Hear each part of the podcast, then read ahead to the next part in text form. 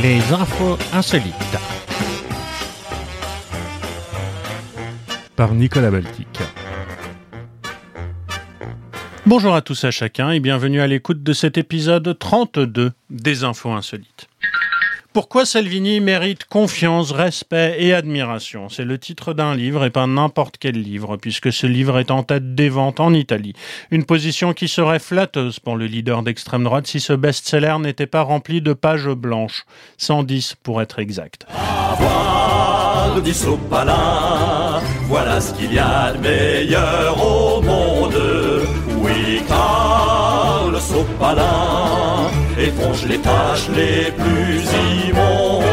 D'apparence fort sérieuse, avec sa couverture noire, ce petit ouvrage signé par un certain Alex Green, analyste politique, est sorti en février 2019 et vendu 6,99 euros et caracole en tête des ventes sur le site italien du genre Amazon. Entre le titre et le nom de l'auteur, qui ressort en lettres blanches et rouges sur le fond noir, est inscrit ce commentaire entre guillemets surmonté de cinq étoiles, plaisamment honnête. La surprise arrive lorsque l'on ouvre le livre, hein, qui se résume donc à une succession de pages blanches, un message on ne peut plus éloquent, qui répond avec humour au titre un peu grandiloquent affiché en couverture. La description du livre euh, par son auteur sur Amazon est dans la même veine. Ce livre est rempli de pages blanches. En dépit d'années de recherche, nous n'avons rien trouvé à dire sur ce sujet. Aussi, nous vous prions de vous sentir libre d'utiliser ce livre pour prendre des notes. Amazon précise qu'Alex Green est le pseudonyme d'un auteur qui cherche à mettre un peu d'humour dans la vie, particulièrement durant cette période difficile. Matteo Salvini, comme vous le savez, à 47 ans, est le leader incontesté de la Ligue, le premier parti du pays, connu pour ses déclarations pour le moins controversées, notamment sur l'immigration et son soutien affiché au président Donald Trump. Cet europhobe a été vice-premier ministre et ministre de l'Intérieur dans le premier gouvernement de Giuseppe Conte, de juin 2018 à septembre 2010. Du sopalin Point Godwin encore, beaucoup de Namibiens portent des noms d'origine allemande, hein, puisque l'Allemagne était l'ancienne puissance coloniale. Mais si un conseiller municipal récemment élu a acquis une soudaine notoriété mondiale, c'est parce qu'il s'appelle Adolf Hitler.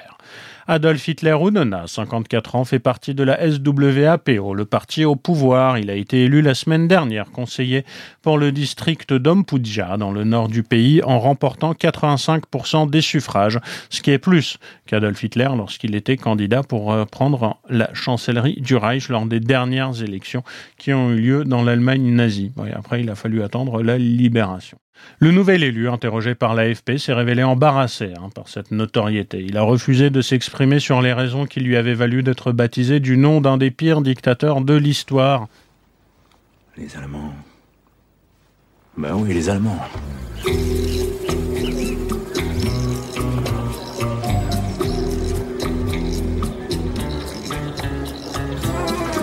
Bonjour. Est-ce qu'il serait par hasard possible, j'ignore si ça existe, de consulter un fichier sur lequel il y aurait les noms et adresses d'anciens nazis établis au Brésil? Il y a forcément une, une amicale d'anciens nazis ou un club, une association? Mémorial nazi peut-être? Monsieur, sachez que l'Allemagne est une démocratie et qu'en aucun cas, une ambassade allemande pourrait être au courant des agissements d'anciens nazis. Oui, oui, mais enfin, entre Allemands. Tous les Allemands ne sont pas nazis, monsieur. Oui. Je, connais cette théorie, oui. Je crois que je vais vous demander de partir, monsieur. Soit. Chou blanc, donc. Au Wiedersehen. Il n'y a vraiment aucune raison pour que nous soyons là ici à discuter de mon nom, a-t-il assuré. En quoi est-ce que cela contribuera au développement de la Namibie Hein? Vous pouvez me le dire? La question, du coup, n'est pas répondue. Et envolons-nous vers les États-Unis. Un petit avion a dû faire un atterrissage d'urgence sur une autoroute où filaient des voitures dans le Minnesota à toute vitesse. Et il s'est même encastré dans un véhicule sans faire heureusement aucun blessé, a rapporté le service des transports de l'État. La fleur du meeting aérien, tout le gratin de la voltige, gardent leurs casques à la main. Je vais sur leur exécuteur, malgré la sainte horreur du vide.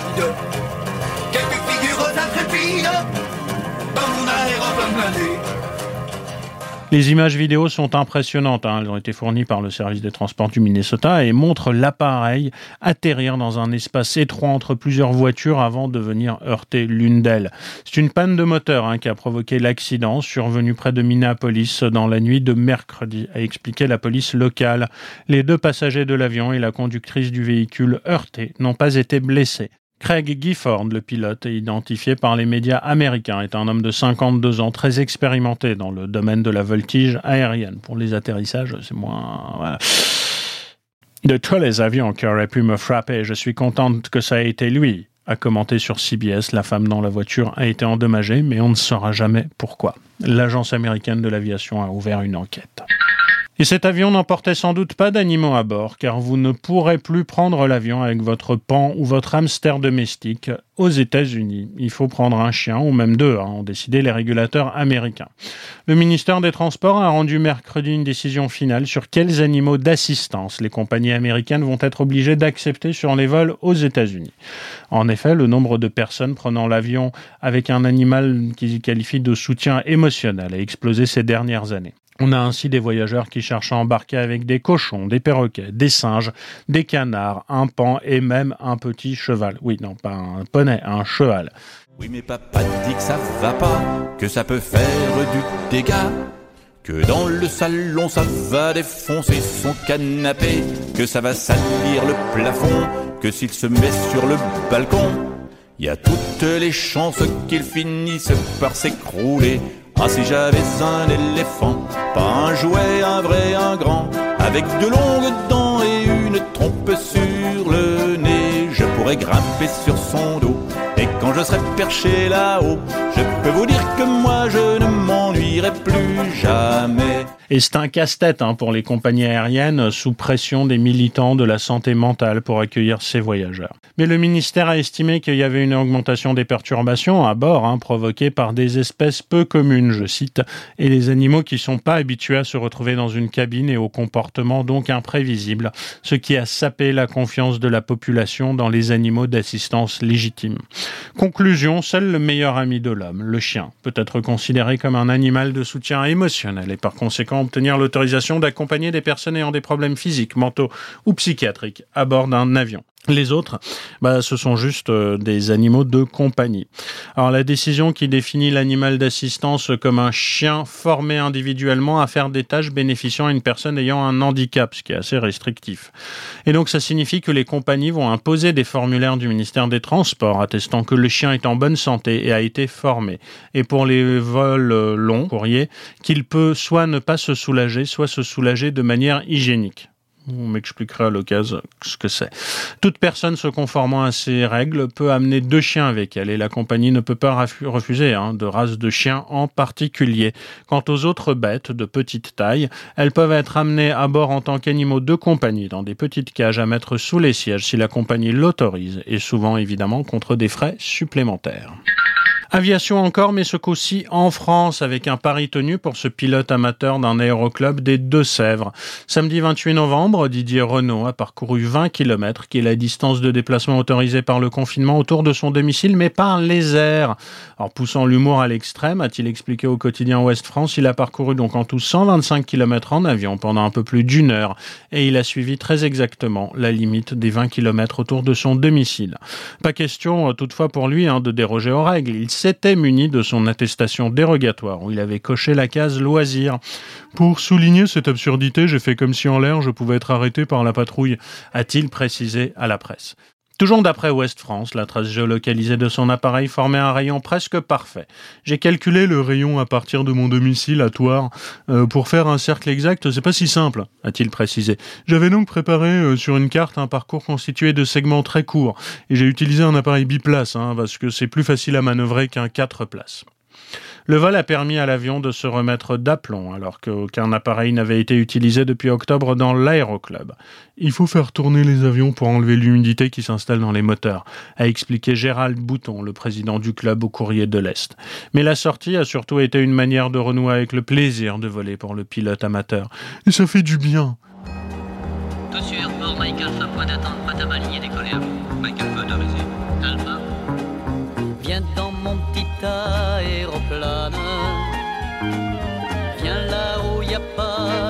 Platane.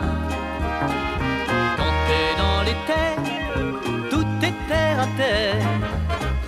De l'émotion et des émotions dans mon petit avion. France encore et restrictions sanitaires, c'est un sujet qui fait parler les Lillois en ce moment après de nombreuses hésitations de la part des autorités. La traditionnelle grande roue de Noël va finalement être installée sur la grande place de Lille, mais elle restera fermée au public en raison de la situation sanitaire.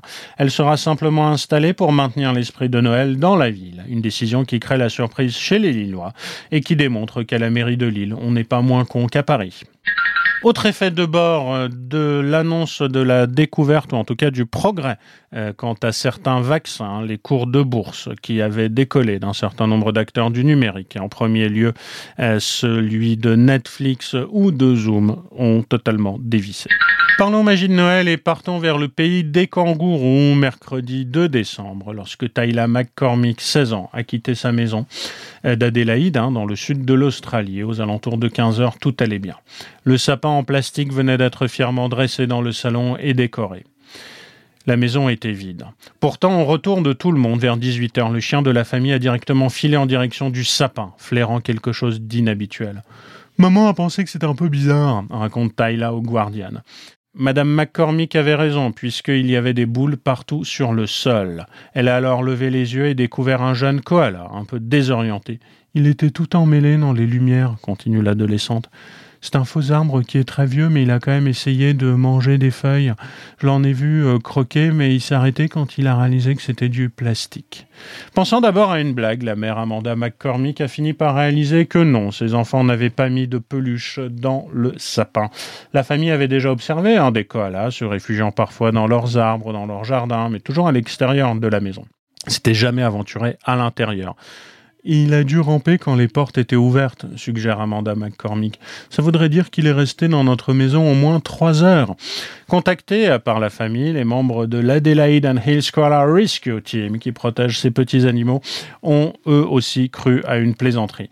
L'opérateur a d'abord pensé qu'il s'agissait d'un appel farceur, s'amuse dit Helen Halland, cofondatrice du refuge. L'équipe de secours s'est finalement rendue sur place et le koala, qui s'avère être une jeune femelle, a été relâché dans une zone broussailleuse voisine. Avant de dire au revoir à celle qu'elle appelle désormais Daphne, Tyla McCormick a immortalisé cet événement peu banal sur son TikTok. Sa vidéo a été vue plus de 150 000 fois. Et charmé par cette histoire, les McCormick affirment que cette rencontre avec une jeune koala leur a mis du baume au cœur après une bien mauvaise année. Se sentant liés à Daphne, ils ont promis de guetter sa silhouette dans les arbres alentours, en s'engageant toutefois à ne jamais l'inviter à entrer. Partons non loin de là, du côté de la Nouvelle-Zélande, où le milieu très raffiné de la poterie est en émoi depuis l'annonce d'un atelier de fabrication de godemichets en céramique.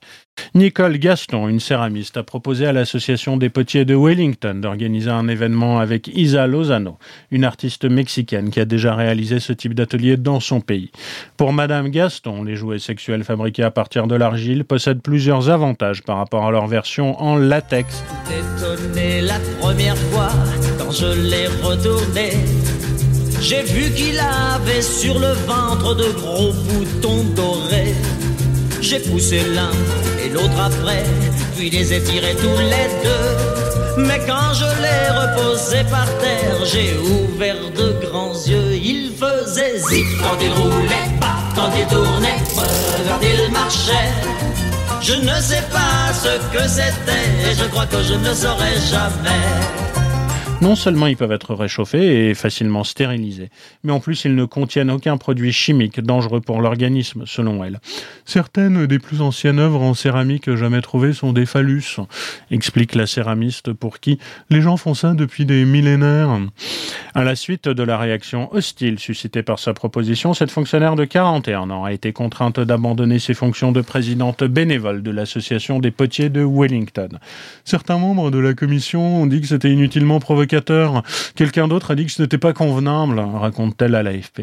Il y a également une remarque très réactionnaire du type Comment pouvons-nous parler de sexe? Nous devrions en avoir honte se souvient Madame Gaston. Des hommes ont même considéré comme émasculant l'idée que les femmes puissent fabriquer des godemichés et après avoir essuyé des attaques personnelles, elle a fini par jeter l'éponge. C'est pas comme si euh, nous avions forcé quelqu'un à participer à ces ateliers, hein, pointe-t-elle. Et pour Madame Gaston, utiliser la céramique à des fins érotiques n'est pas une première. En 2018, elle a remporté un prix pour une œuvre intitulée Théière en forme de vagin. Alors la Nouvelle-Zélande n'est pas le seul coin où les camping-cars sont populaires, il y en a un où ils sont devenus indispensables, du moins si on a envie de se faire un petit resto. En effet, faute de pouvoir ouvrir son restaurant, pandémie oblige, un chef belge a eu l'idée d'accueillir ses clients sur le parking de son établissement à bord de leur camping-car. Ce soir-là, plus d'une dizaine de camping-cars se sont installés devant le Mathias Annecy, un restaurant gastronomique de Tarsienne, hein, c'est dans la province de Namur, plutôt dans le sud de la Belgique, spécialisé dans le fruit de mer. Ici, a priori, pas de risque de contamination. Le serveur porte les plats confectionnés en cuisine, recouverts de papier aluminium, jusqu'à la porte du véhicule, en respectant les gestes barrières. Ah Monsieur Dites-moi, avec un radis, qu'est-ce que vous me conseillez? Ah, Monsieur pourrait prendre un petit muscadet. C'est sec ou c'est doux? Plutôt sec. Je préférerais plutôt doux. Alors, un sauterne. C'est doux? Ah, c'est très doux. C'est pas trop doux? Ah, si, c'est doux. Voulez-vous un demi-sec? Non Je préférais un demi-doux. À l'intérieur, la bulle sociale restreinte est préservée, comme à la maison, mais on échappe à la routine. À la carte, les plats de poisson sont proposés à environ 30 euros, tandis que le menu homard s'affiche à 58. Le chef Mathia Coulu a transformé son parking en salle de restaurant et même en hôtel, puisque les clients peuvent dormir sur place. L'idée lui est venue en allant faire des livraisons, comme ces nombreux restaurateurs convertis à la vente à emporter, seule façon légale de poursuivre leur activité en période de pandémie et de Covid-19. En voyant des camping-cars chez ses clients, il a fini par se dire Et pourquoi ramener à chaque fois des barquettes, créer des emballages si les gens ont le confort de leur camping-car et peuvent venir chez nous? Cette réinterprétation belge hein, du drive-in a conquis une clientèle qui n'en peut plus de rester enfermée au moment où le camping-car connaît par ailleurs un engouement sans précédent en Europe. On peut enfin, une fois, aller manger quelque part, hein, même si c'est à notre propre table. Mais on est servi comme un roi, enfin j'espère. Témoigne, une fois, André Dex au volant de son camping-car en arrivant avec son épouse. Poisson encore, le cinquième Vendée Globe de Jean Lecam n'est décidément pas de tout repos quelques jours après avoir porté assistance à Kevin Escoffier, hein, son concurrent naufragé. Le Finistérien a été victime d'une sérieuse attaque d'origine animale. Contraint de tenir la barre toute la nuit euh, en raison d'un problème de pilote automatique, le roi Jean, comme l'appelle la presse nautique, a été blessé par un poisson volant. Filmé par Kevin Escoffier, son ancien adversaire à qui il a porté assistance, le skipper raconte sa mésaventure. Un poisson volant est arrivé et m'a percuté la joue. Ils sont très agressifs, hein. ils ont un petit bec et quand ils arrivent sur toi, paf, ils essayent de te mordre. Sur le moment, j'étais sonné. Quand on s'embarque en mer Madoué, il convient d'emporter tout au fond de son havre-sac la bouteille de cognac avec la gourde de whisky le mal du pays. On me pardonne si j'atteins l'honneur de nos marins. On me pardonne si j'atteins l'honneur de nos marins. Résultat, une sacrée entaille sur la joue droite pour le navigateur, qui pourra quand même compter sur l'aide de Kevin. Au dernier classement, actualisé samedi, c'est la dernière fois que j'ai vérifié, le CAM occupait la sixième position, tandis que Charlie Dallin menait la flotte. Ce vétéran, ancien coéquipier d'Éric Tabarly, verra son temps de sauvetage hein, d'Escoffier décompté à l'arrivée. Mais les poissons ne sont pas le seul truc qu'on peut pêcher. On a en effet retrouvé un exemplaire d'Enigma, hein, la légendaire machine utilisée par les Allemands lors de la Seconde Guerre mondiale pour chiffrer des messages. A été récemment retrouvée en mer Baltique, a été remise à un département spécialisé en vue de sa restauration. Cette rare machine électromécanique portable, objet de nombreux films de merde et de romans à peine plus réussis depuis des décennies, doit d'abord être dessalée avant d'être restaurée par le musée d'archéologie du Schleswig-Holstein. C'est un État dans le nord de l'Allemagne. Nous supposons que cela prendra environ un an, a déclaré le chef du bureau archéologique de Schleswig-Holstein, Ulf Ikedot, qui compte ensuite pouvoir l'exposer dans un musée régional. La machine a été retrouvée en novembre au large des côtes de l'État le plus septentrional, dans la baie de Gelting, qui fait face au Danemark par une équipe de l'ONG WWF. Cette dernière était initialement en mission pour nettoyer les fonds marins de filets fantômes, des filets de pêche qui ont été volontairement laissés ou perdus en mer par des pêcheurs et qui causent la mort accidentelle de nombreuses espèces animales et végétales. L'archéologue sous-marin Florian Hubner a expliqué que ce jour-là, l'un de ses collègues a affirmé sur le pont du bateau « Il y a un filet qui repose là, mais il y a une vieille machine à écrire qui est accrochée !» Selon un historien naval de l'association navale allemande, l'exemplaire de cette énigme retrouvé dans la baie de Gelting aurait été jeté par-dessus bord par un navire de guerre allemand vers la fin du conflit. Il explique que le spécimen retrouvé n'a que trois rotors, alors que ceux utilisés dans les sous-marins allemands en comportaient en général quatre. Cette machine redoutable a été inventée euh, par Arthur Cheribus à la fin des années 1910 et c'est l'ancêtre véritablement des solutions de cryptographie moderne. Elle a connu son heure de gloire sous le Troisième Reich, utilisée par les Allemands et leurs alliés afin de chiffrer et déchiffrer des informations sensibles. Ce modèle a été réputé inviolable selon ses concepteurs, même si le système utilisé jusqu'en 40 avait été cassé par des mathématiciens travaillant pour le renseignement polonais, sans que les Allemands le sachent, avant que les Allemands n'identifient toutefois une faille hein, liée à la redondance des codes utilisés au début de chaque message. Je vous passe les détails et qu'il ne modifie cette redondance et ajoute des rotors. En exploitant le travail des Polonais puis des Français, c'est l'informaticien britannique Alan Turing qui arrivait à déchiffrer le code secret de la marine allemande. Vous avez peut-être vu le film. Son action a eu une influence considérable sur la guerre sous-marine dans l'Atlantique car dès lors les Britanniques pouvaient déchiffrer les codes radio cryptés des bateaux allemands sans que l'ennemi ne s'en aperçoive et certains historiens estiment que ces recherches cryptographiques ont pu raccourcir de presque deux ans la durée de la guerre. Mais il n'y a pas que des machines Enigma que l'on jette à la flotte, un scooter, des panneaux de signalisation et 52 Vélib, avec pour certains en bonus des anguilles et des silures dans le panier. C'est ce qu'ont récupéré des pêcheurs allemands de Seine-Saint-Denis le week-end dernier dans une improbable récolte, en sondant le canal de l'Ourcq à Pantin.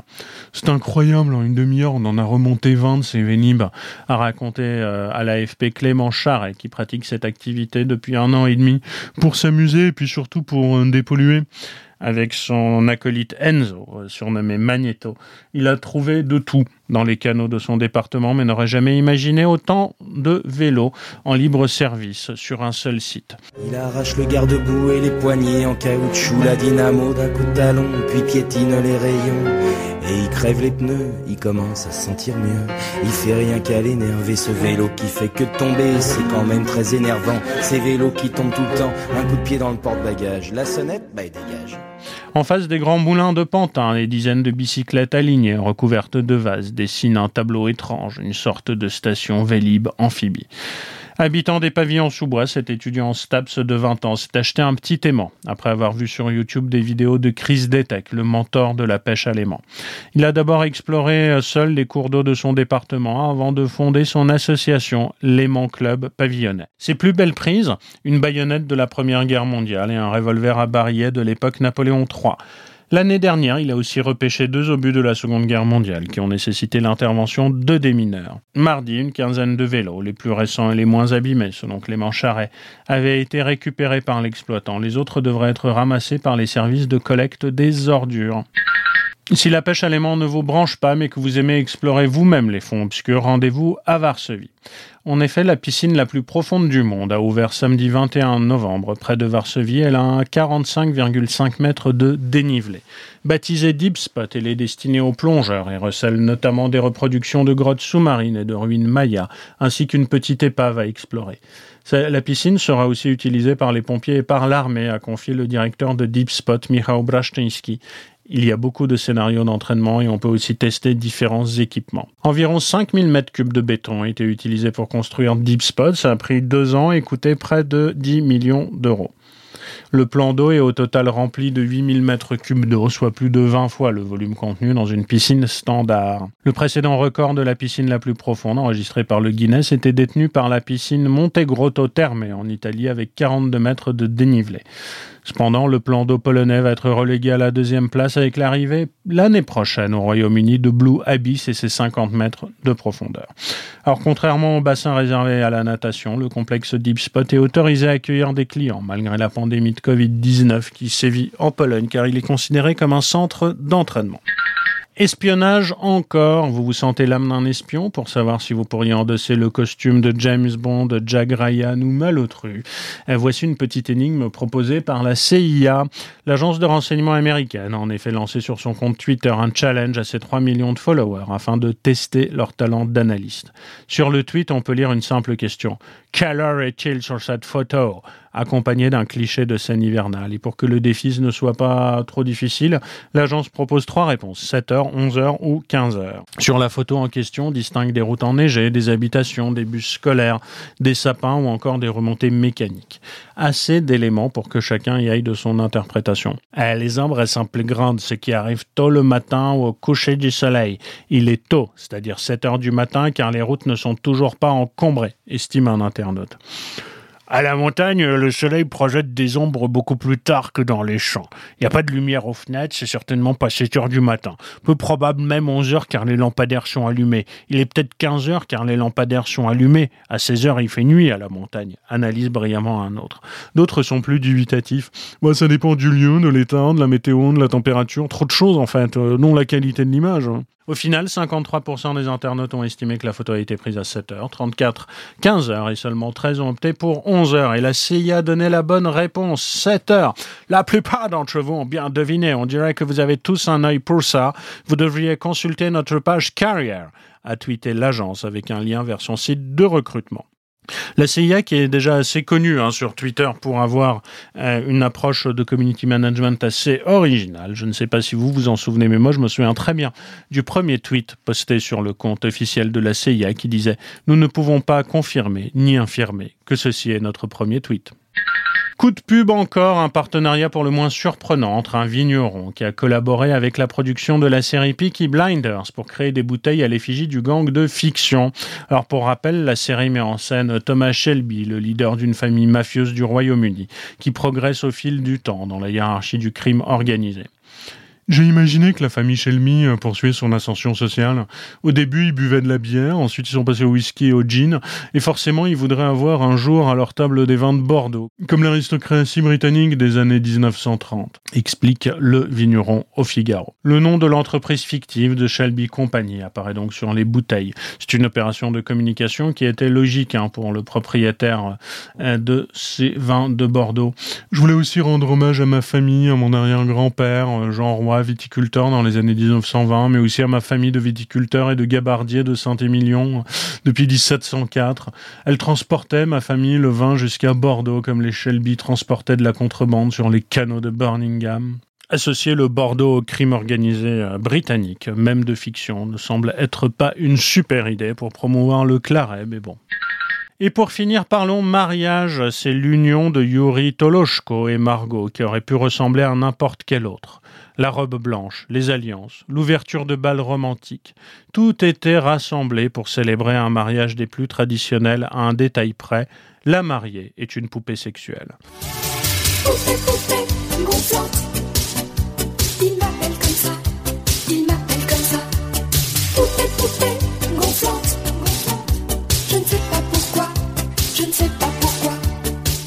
Ça n'a pas empêché ce bodybuilder du Kazakhstan d'inviter ses proches à la cérémonie. En réalité, ça fait des mois que Yuri Toloshko documente son histoire d'amour avec celle qu'il appelle Margot sur les réseaux sociaux. Selon les informations du New York Post, il affirme avoir rencontré sa compagne de plastique depuis plus d'un an et demi, dans une boîte de nuit où il l'a sauvée d'une attention indésirable. Fin de citation. Je ne sais pas ce que ça veut dire. Ayant fait sa demande en décembre 2019, le culturiste indique que le mariage aurait dû avoir lieu en mars dernier, mais la pandémie de coronavirus a contrecarré ses plans. L'union a d'ailleurs été une nouvelle fois reportée après que Yuri Toloshko a été agressé lors d'un rassemblement transgenre dans la ville d'Almaty le 31 octobre. Mais ces atypiques tourterons ont finalement pu se dire oui, et sur les photos, le marié apparaît radieux, aux côtés de son épouse qui est, elle, un peu figée quand même. hein. Sur son compte Instagram, Yuri Toloshko n'hésite pas à donner les clés de son bonheur conjugal. Il affirme ainsi « Avec le temps et l'expérience, Margot et moi avons réalisé qu'il fallait plus que des mots pour avoir une conversation. Les couples doivent moins parler et se connecter davantage. » Conquis par celle qui est capable de ce que les autres ne sont pas capables de faire, le bodybuilder a légendé les images de son mariage d'un mystérieux et prometteur pour les infos insolites à suivre.